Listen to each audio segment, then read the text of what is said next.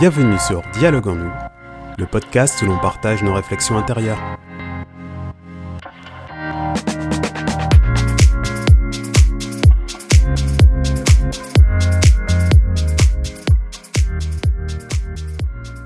Bonjour, vous êtes avec Jérémy Magdelaine. Bienvenue dans ce podcast qui a pour titre Non, c'est non.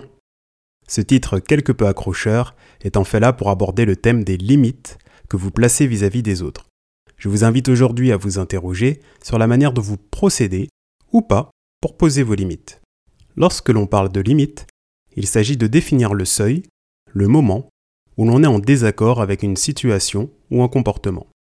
À titre d'exemple, après une longue semaine de travail, vous êtes exténué.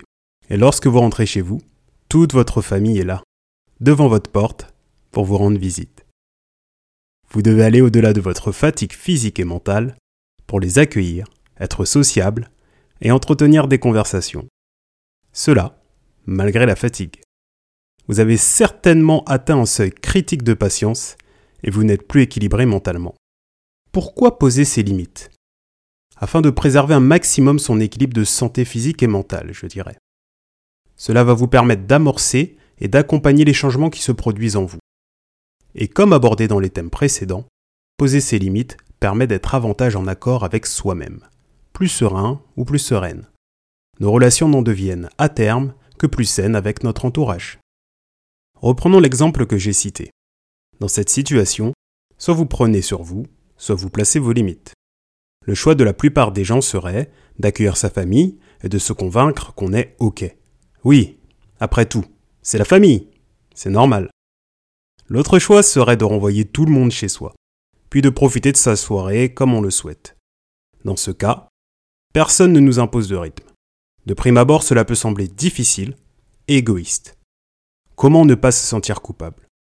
Comment ne pas avoir cette impression de négliger notre famille et nos amis proches? Oui, c'est un risque qui est pris. Celui de ne pas être compris ou de ne pas être comprise.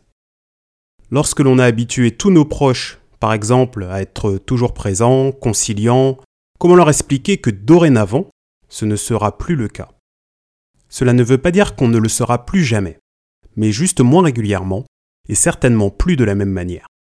Il faut prendre le temps de communiquer ce besoin de changer et d'expliquer que ce n'est la faute de personne. Personne n'est accusé. On ne fait pas de reproches, on le fait pour nous.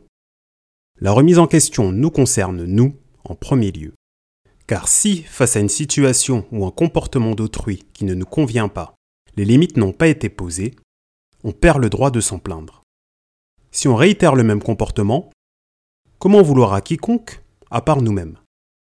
On crée justement le même environnement, pourquoi s'attendre à des conséquences différentes? Certains de vos proches auront des difficultés avec votre nouvelle attitude et vous diront sur le ton du reproche que vous avez changé. Laissez ces personnes parler. Il n'est jamais évident de voir une personne qu'on aime ne plus répondre aux standards auxquels nous sommes habitués. Si ces personnes tiennent à votre relation, elles reviendront vers vous avec plus de bienveillance afin de réapprendre à vous connaître et de soigner le lien qui vous unit. S'il peut s'avérer plus délicat ou effrayant à appliquer dans une relation amoureuse, le principe reste le même.